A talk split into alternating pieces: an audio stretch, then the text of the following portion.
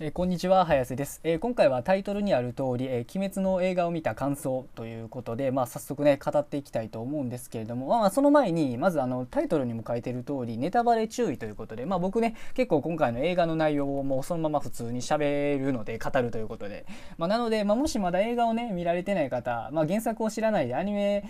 しか見てない方とかに向けて、まあ、ネタバレ注意ということで、まあ、とりあえず、まあ、あれですね、映画を見てから、まあ、もしこれを聞いていただくなら、もし映画を見てからということで、よろしくお願いしますということで、まあね、早速どこから語っていこうかなってとこなんですけど、やっぱりあれですよね、泣けるシーンがねやっぱね僕的には2つほどありましたよねやっぱり。まあ半ばと終盤といいますかね。やっぱ半ばでは最初あれですかねやっぱりあの加減の位置の縁夢に、まあ、あの罠にかけられ眠らされその、ね、夢の中で夢の中での内容その夢の内容ですね。特に夢の内容はねあの炭治郎と、まあ、煉獄さんの2人の夢の内容がやっぱりちょっとうるっとくるものが、まあ、僕的にはあったんですけれども、まあ、やっぱりねあの煉獄さんは何て言うんですか父親と、まあ、弟とのあの会話、まあ、特に煉獄さんに関してはこの後の煉獄さんのその結末があるがゆえにこう来るものがありで炭治郎は炭治郎で何て言いますかねあの、まあ、家族とのねやっぱり思い出ということでまあねここにいたいよって炭治郎もね、まあ、途中でこうやっぱり思う思うって言う言うんですけどやっぱりねあの現実があるということを気づいた炭治郎としてはやっぱりねその残るわけにはいかないとやっぱりそれでも行くしかないんだというもう進み続けるしかないということで、まあ、家族を置いていくっていう、まあ、あのシーンもねまあ結構うるっとちょっと僕もその半ばなんですけどまあちょっと危なかった涙がちょっと出そうなぐらいやっぱりいいシーンだったって感じですね。やっぱりそことま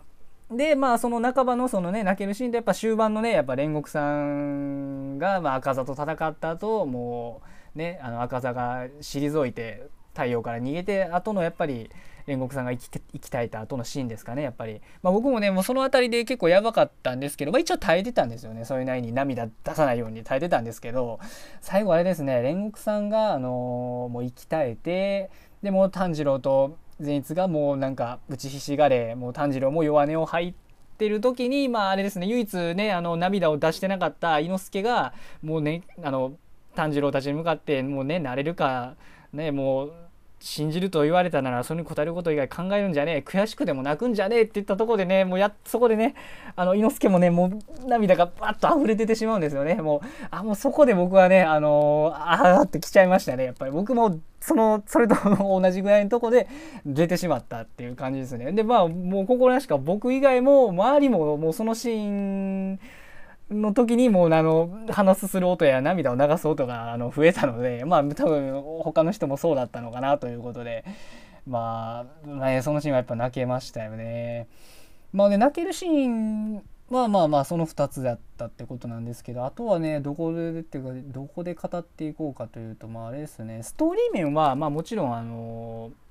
大方予想通りストーリーに関しては、まあ、ほとんどあの原作と変わりなくということで。まあもうここはねまあそりゃそうだろうなということで、やっぱり、ね、あの映像面映像面ですよね。やっぱり、まあ、UFO テーブルのねあの作画ということで。いやーねすごかったですね。やっぱりあの最初のね無限列車の中での演武との戦いももちろんね原作と比べてすごい映像がねあの迫力あったんですけれどもやっぱりねもうみんなが見たかったのはやっぱり煉獄さんと赤座のね上限の3赤座との一騎打ち。もうこれでしょやっぱりね。これを見たいがために多分原作ファンはみんな見に来てると思うのでまあもう僕もね間違いなくその一人だったんでまあ映像すごかったですね。その何がすごかったかって、まあ、鬼滅はねもともとあの原作より映像はすごく迫力あるものを作り出しててまあまあそこはねあの何て言いますか信頼してて疑う疑う余地もなく信頼してたんですけれども何よりねあの赤座いるじゃないですか赤座の戦闘スタイルって何と言いますか血気術も確かに使うんですけれども赤座の血気術ってあくまでその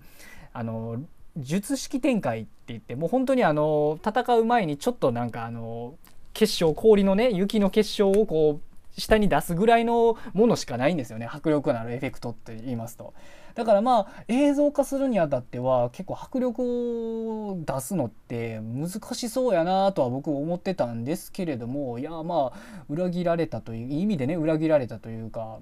何て言いますかね。格闘その素手で戦うキャラとかってあの漫画だと割と迫力って出しやすいんですよ。その線の描き方とかで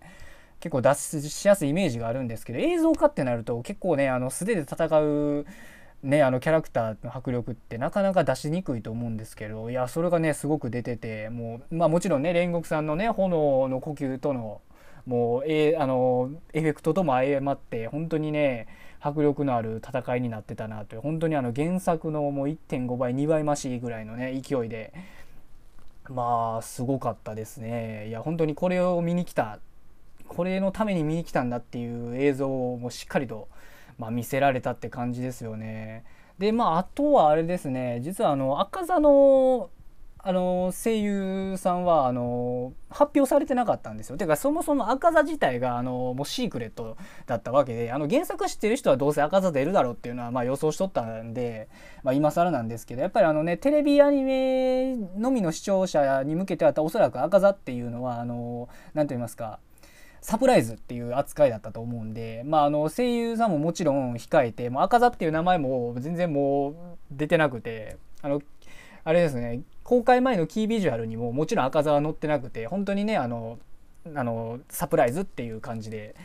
まあ予定されてたんですけれどもまあ僕らもねあの声声はもちろん中の人はもちろん分からなかったので誰が来るんだっていうのは、まあ、原作ねあの知ってる人も気になってたところで、まあ、まさかのあれなんですよねその中の人が、まあ、石田明さんだったというわけでまあ石田明さんそうなんですよね。で石田明さんでああなるほどとねあのなぜそこでちょっとびっくりしたかって言いますともともと石田明さん自体あの上限の鬼のおそらく、まあ、ドーマっていうねあのキャラクターいるんですけどそいつあたりで実は使われるんではないかなみたいなのが結構ファンの間では言われてたりしてたんですよ。石田明さんは誰かしら使われるんじゃないかみたいなあの、ね、上限の鬼はいつかアニメ化されるとしたらっていう言われてたんでまあまあでもドーマあたりかなってくるとしたらと思ってたんですけどままさかのね赤座の声優が、まあ、石田明さんだったということでおおこれは意外ということで結構みんなもっと低い感じのね声で来るかなっていうのを予想してたと思うんですけどまあ僕もねその一人だったわけでまあ意外でしたね。まあ、それで、まあ、ちょっとあの別作品の話というか余談になるんですけど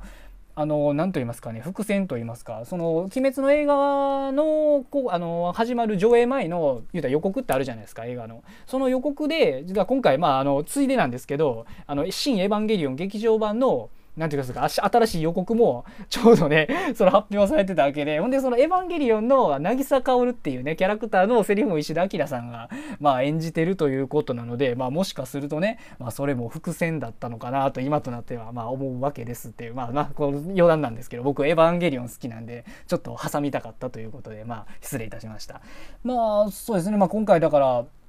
本当に「鬼滅」の映画、まあ、まとめますと本当に、まあ、面白かったですね。あのとにかく原作を知らない方ももうね原作を見てる方はなおのことですね。なおのことあの見ていただきたいなっていうことで